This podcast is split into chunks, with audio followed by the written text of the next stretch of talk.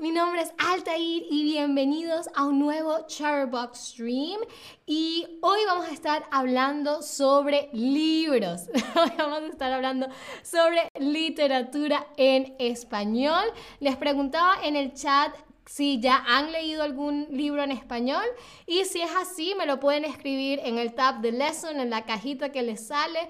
Pónganme qué libro si es que han leído algún libro ya en español qué libro han leído. Puede ser corto largo lo que sea que hayan leído en español ok Dino dice no Altair porque necesito aprender qué leer en español. Ok, pues hoy les vamos a dar algunas recomendaciones para que empiecen a leer en español si no lo han hecho ya. Así que no se preocupen y tampoco se preocupen si todavía no han leído eh, algo en español. Yo creo que eso toma tiempo, ¿no? Atún dice el asesinato de, el asesino de brujas. Mmm, interesante. El asesino de brujas. No, lo no he escuchado de eso, de ese libro, pero déjame saber si es bueno, si te gustó, si no. Saludo también a Atún, por supuesto a Daniel H., a Marianne y a Leona 1501, que dice, he leído un libro de Gabriel García Márquez, pero en alemán, bueno, no importa, hoy vamos a tener por supuesto al gran Gabo, como se le conoce a Gabriel García Márquez. Ah, quizás ahora puedas leer la versión en español, Leona 1501, ¿ok? Cana 5678 dice, hola, hola, uh, y Seven dice, una historia no tan triste, Jenny 881, nada, muy bien, no importa aquí, luego de este stream van a tener cinco posibilidades para leer eh, libros en español. Hola a Lili y a Jenny también. Es, eh, dices un libro, es un libro que es un poco difícil, lo compré en Perú. Ah, El asesino de brujas. Ok, ay, Sandra leyó Rayuela. Vamos a estar hablando un poquito de Rayuela en el stream. Un libro muy, muy, muy interesante. Así que empecemos, de he hablado mucho ya. Empecemos con nuestro primer libro, Leona 1501. Por supuesto, tenemos al gran Gabriel García Márquez con 100 años de soledad, ¿no? Previo de la, eh, previo Nobel a la literatura. Es una de las obras más traducidas y leídas en español y fue escrita en 1982. El libro trata sobre la historia de la familia Buendía en un pueblo ficticio llamado Macondo, ¿no? En donde dos primos se casan y la mujer llamada Úrsula Iguarán vive más de 100 años cuidando a la familia, ¿ok? Por eso es que se llama 100 años de soledad.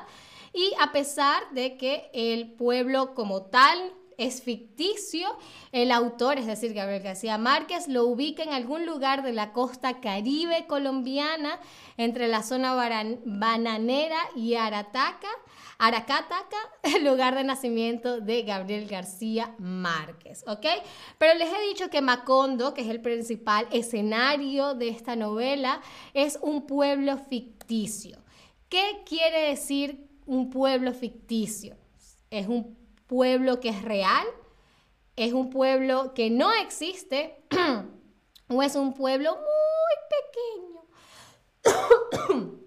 A ver, ficticio viene de ficción. ¿Mm? ¿Mm? Muy, muy bien, por supuesto, un pueblo ficticio es un pueblo que no existe. Per, per, perfecto. Pasemos entonces a una siguiente pregunta y es, ¿qué significa la palabra soledad? ¿Será que significa tener buena compañía? ¿Será un sentimiento de nostalgia? ¿O será estar solo o sin compañía? ¿Ok? Yo creo, esta debe ser fácil.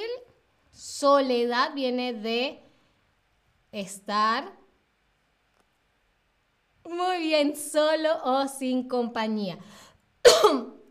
es importante saber que pues eh, que la soledad no tiene que ver tantos o solamente con estar solo, sino creo que también es como un sentimiento, ¿no?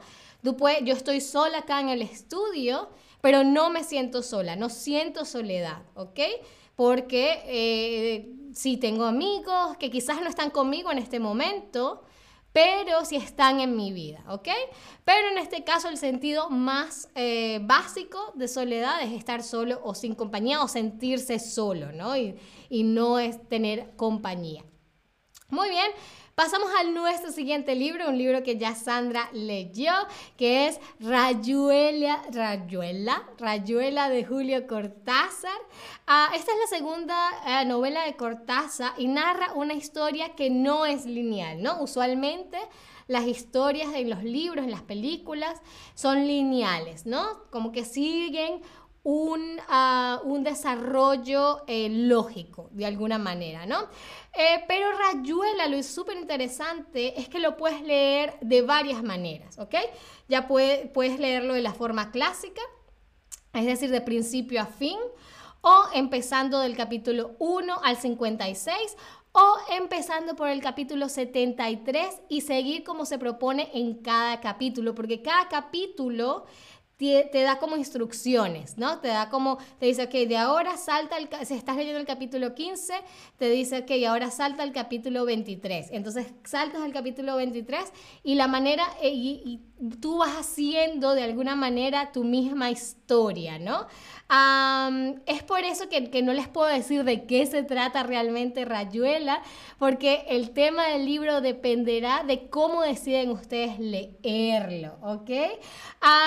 Algunos eh, datos que sí son en general, que, comparten todas las líneas narrativas, es la historia de Horacio Oliveira y su relación con la maga, ¿no?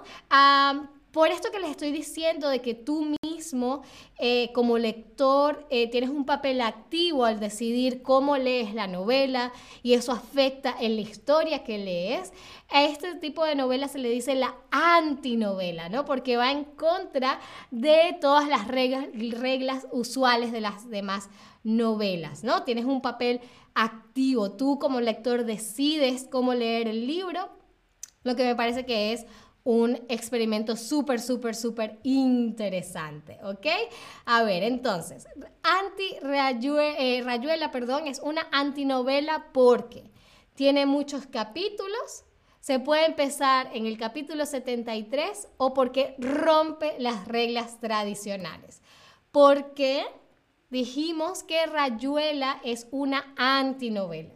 Anti usualmente quiere decir contrario a. ¿no? Que se opone a. En este caso se opone a la novela, de alguna manera. Muy, muy, muy, bien, exactamente, rompe las reglas tradicionales. Por eso es que eh, se le llama la antinovela o una antinovela, porque rompe con las reglas tradicionales. Muy, muy, muy, muy bien. Pasemos entonces a nuestro tercer libro, eh, La Casa de los Espíritus, por supuesto, de Isabel Allende. Esta fue la primera obra de esta autora chilena, Isabel Allende es de Chile, y debido a su gran éxito tiene adaptaciones al cine y al teatro. Hay una, hay una película creo que relativamente famosa de la Casa de los Espíritus. Ah, no, no, no, eh, una, una, película ah, de Hollywood incluso, ¿ok? Ah, y bueno, esta historia narra eh, la vida de cuatro generaciones de una familia que se ve afectada por las transformaciones sociales y políticas que vive Chile. De hecho, Isabel Allende estaba, sí, estaba relacionada con Salvador Allende, el expresidente chileno, y eh, cuando eh, le hacen el golpe de Estado a, Isabel Salvador Allende, obviamente toda su familia, incluyendo a Isabel Allende, tienen que irse al exilio, ¿ok? Y eh, eso fue de gran inspiración, ¿no? Y Isabel Allende, perdón, e Isabel Allende escribió, como les digo, esta novela durante su exilio de 1982, mientras vivía en Venezuela, cuando tuvo que huir de Chile por la dictadura militar. A ver, he hablado mucho de el exilio. La palabra exilio significa que qué? Que Isabel Allende no podía seguir viviendo en Chile, que tenía que viajar a menudo o que dejó de ser chilena. Cuando alguien vive en el exilio, ¿Ok? Les dije que, tuve, que ella tuvo que huir debido a el golpe de Estado que se le dio a, creo que él era su tío, Salvador Allende creo que era su tío. Mm. Muy, muy, muy bien, no podía seguir viviendo en Chile. Usualmente cuando alguien se va a vivir en el exilio es porque no puede seguir viviendo en Chile, en su país, este, porque si se queda viviendo en el país, eh, puede, corre riesgo su vida o su libertad. Entonces, estar en el exilio, ¿no? Creo que la palabra en inglés es similar, ¿no? Exile, cuando tienes que huir de tu país a, a otro por tu seguridad, ¿vale? Muy bien, ¿y en qué país se narra la historia del libro? ¿En Venezuela, en Chile o en Perú? Recuerden que eh, de la nacionalidad de la escritora y que está basada en sus propias experiencias como ciudadana de este país. Dijimos que ella lo escribió cuando estaba en Venezuela, pero la historia del libro se centra en... Muy, muy, muy, muy bien, en Chile. Perfecto. Pasemos a nuestro cuarto libro, que es El olvido que seremos, de Héctor Abad Faciolince. este libro está basado también en hechos reales, es decir, es una novela bibliográfica. Cuando hablamos de novela bibliográfica, usualmente nos referimos a novelas, a historias que están basadas en algún hecho real.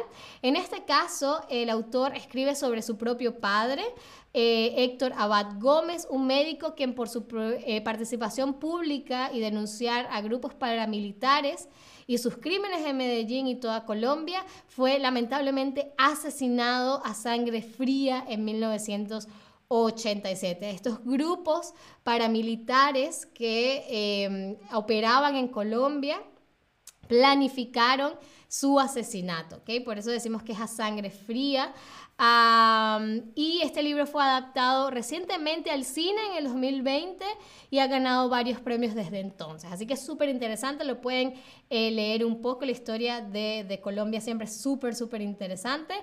Aprovecho para saludar a Sonoflil Ai, que dice hola con corazoncitos y unos unas copas de champaña. Y Sandra nos dice, este libro también lo leí, me encantó, es un libro que recomiendo bastante, así que ya saben, Sandra lo recomienda también. A ver, dijimos que el padre del autor, Héctor Abad Faciolince, eh, fue asesinado a sangre fría. A ver, la expresión a sangre fría significa que una acción de forma predeterminada, de forma pública, o de forma privada. A ver, les dije que em, los grupos paramilitares planificaron, organizaron, prepararon el asesinato del ah, padre del autor. Entonces eso hace que sea de forma predeterminada, pública o privada. Si lo planearon, lo organizaron. Muy, muy bien, por supuesto, de forma predeterminada. Predeterminar algo es determinar con antelación, ¿no? Es organizar, preparar. Predeterminar, preparar, organizar, planear, ¿vale? Es una palabra bastante elevada de español de gran ah, nivel, así que lo pueden ah, anotar y guardar para su repertorio. Ah, luego tenemos el Aleph de Jorge Luis Borges. Jorge Luis Borges es uno de los eh, autores más interesantes que tiene Latinoamérica. Ah, este es súper interesante si todavía se no se sienten tan seguros, seguras, seguras de, em, de empezar a leer un libro tan, tan grande, el Aleph de Jorge Luis Borges es perfecto porque es un libro de cuentos, ¿ok? Eh, entonces son historias cortas, ¿no? Ah, y su nombre hace referencia a la primera letra del alfabeto hebreo, Aleph, ¿no?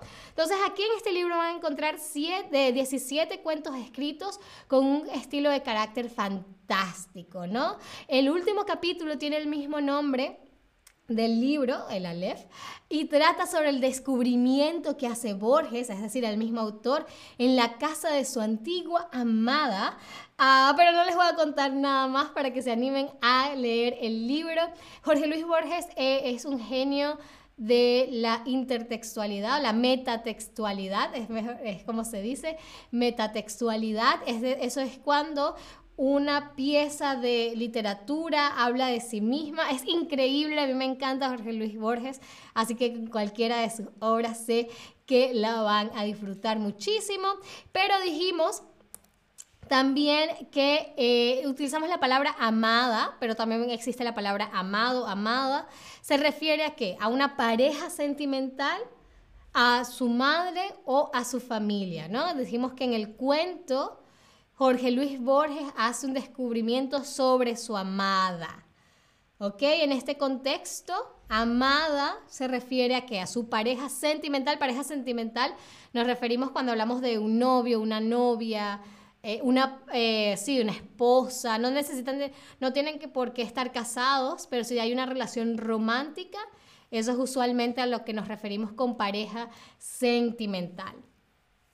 Muy, muy, muy, muy bien. Cuando en español, cuando hablamos de un amado o de una amada, usualmente nos referimos a una pareja sentimental, ¿ok? A alguien con quien tenemos una relación romántica, ¿vale? Bien, y la última pregunta del stream, la más importante, por supuesto, es ¿qué libro te parece más interesante? ¿Qué libro te parece más interesante? Cien años de soledad, Rayuela, La casa de los espíritus, El olvido que seremos o el Aleph. Aleph. Ah, a ver, yo ya he leído Cien años de soledad. Yo creo que El olvido que seremos me parece... No, el Aleph también. Mm, todos, todos son... geniales. Ah, obviamente, estos son solamente una pequeña muestra de la gran literatura que hay en Latinoamérica. a ver, eh, también están libros que, a mí me han gustado muchísimo. Están, por ejemplo, La fiesta del chivo, que también tiene una versión en película, no tan buena como el libro, por supuesto, pero es un gran, gran libro. Eh, el túnel, eh, Doña Bárbara, hay tantas eh, buenas obras en español, ah, pero pueden empezar con alguna de estas cinco. Veo que la mayoría se inclina más por la Casa de los Espíritus, muy, muy, muy bien, no importa cuál de estas cinco eh, obras quieran leer, sé que todas las van a disfrutar. Y eso fue todo por este stream, pero espero se hayan ido con muy buenas recomendaciones. Espero pronto lean alguno o todos de estos libros y por supuesto, espero me acompañen en un próximo stream. Muchísimas gracias como siempre por estar acá y hasta la próxima. Adiós.